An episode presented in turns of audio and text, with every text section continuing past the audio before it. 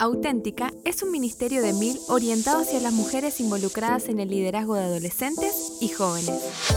Este es un espacio donde podrás escuchar devocionales orientados a tu crecimiento y edificación. Bienvenida. Comenzamos una nueva serie titulada Un paso más y el devocional de hoy es Venciendo temores. Nuestra época está marcada por el temor la gente tiene todo tipo de temores. Creyentes y no creyentes experimentan temor de perder cosas materiales, a tomar decisiones importantes, temor a servir en cierto ministerio, etc. Nos rodeamos de temores reales y otros que muchas veces son imaginarios. Como mujeres, a veces podemos tener una personalidad caracterizada por la timidez, pero otras veces el temor gana terreno y no nos animamos a dar un pasito más en desafíos de la vida personal y especialmente en el ministerio. ¿Cómo podemos vivir el presente y el futuro enfrentando y venciendo el temor? 1. El concepto del temor. La palabra es fobeo o fobos, de donde deriva la palabra fobia, y existen más de 700 fobias en el diccionario. Algunas fobias son comunes y hasta graciosas, pero otras pueden llegar a ser una verdadera obsesión que condiciona la vida de una persona. No todo temor es malo, porque vivimos en un mundo donde sí existen las serpientes venenosas, los conductores borrachos, el fuego, los narcotraficantes y las cosas terribles que pasan a diario.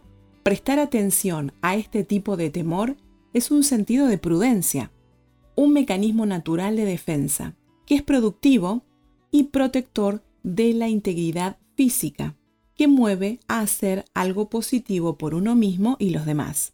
Proverbios 22.3 dice que el avisado ve el mal y se esconde. Hay otro temor productivo, el mejor de los temores, del cual la Biblia habla en Proverbios 1.7, que dice, el principio de la sabiduría es el temor de Jehová, y este sabio temor se trata de una confianza reverente, acompañada por odio por el pecado. Proverbios 8:13 dice, el temor de Jehová es aborrecer el mal.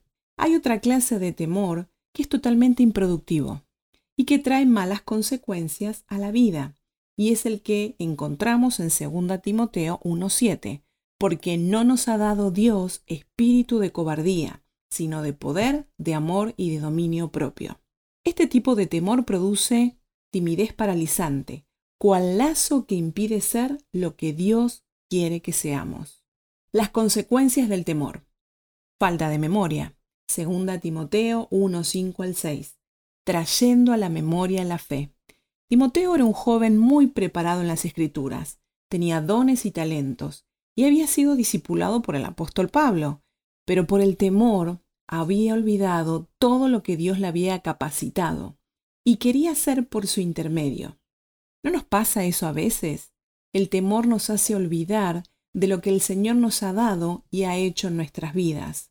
Pablo, quien lo estaba exhortando y animando, se encontraba en una lúgubre cárcel donde estaba por ser ejecutado. Pero se enfocó en el Señor y por eso se sentía confiado. Cuando nos enfocamos en la situación que estamos viviendo y nos invade el temor, dejamos de apreciar el azul del cielo, la oportunidad de tener un nuevo día de vida para vivir a pleno. Dejamos de valorar a las personas que tenemos alrededor y nos olvidamos de las bendiciones, dones y la obra que Dios hizo en nuestras vidas. Hay que traer a la memoria. Falta de victoria. Segunda Timoteo 1.8. Por tanto, no te avergüences de dar testimonio.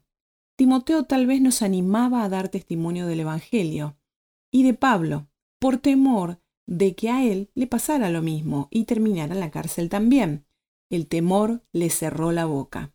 Muchas veces nos pasa de perder oportunidades de presentar el Evangelio por temor a la reacción de la persona, al rechazo, al ser humillada, a perder la amistad con alguien.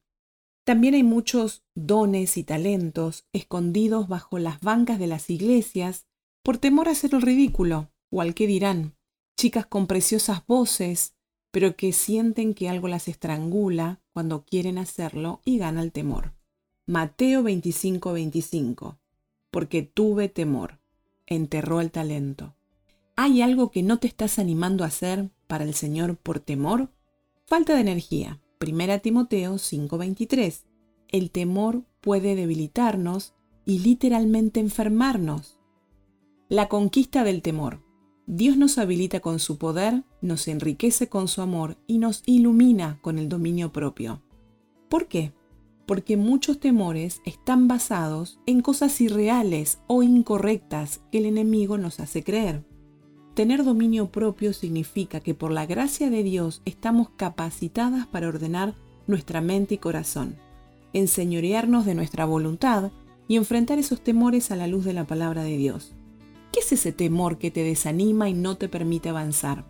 Hermosos versículos que te pueden ayudar a vencer distintos tipos de temores y que han sido de bendición para mi vida en momentos de temor. Te animo a memorizar alguno.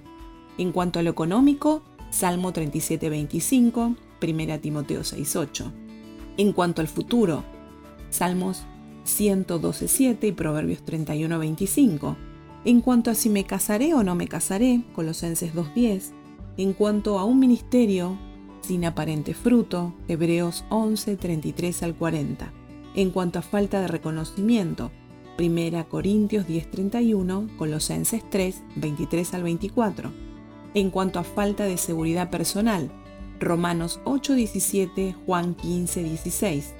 En cuanto a un desafío que parece muy grande, Efesios 2.10. Dios nos hizo primero a su imagen, luego nos compró con su sangre. Somos sus amadas hijas y nos anima a vivir confiadas y libres del lazo paralizante del temor.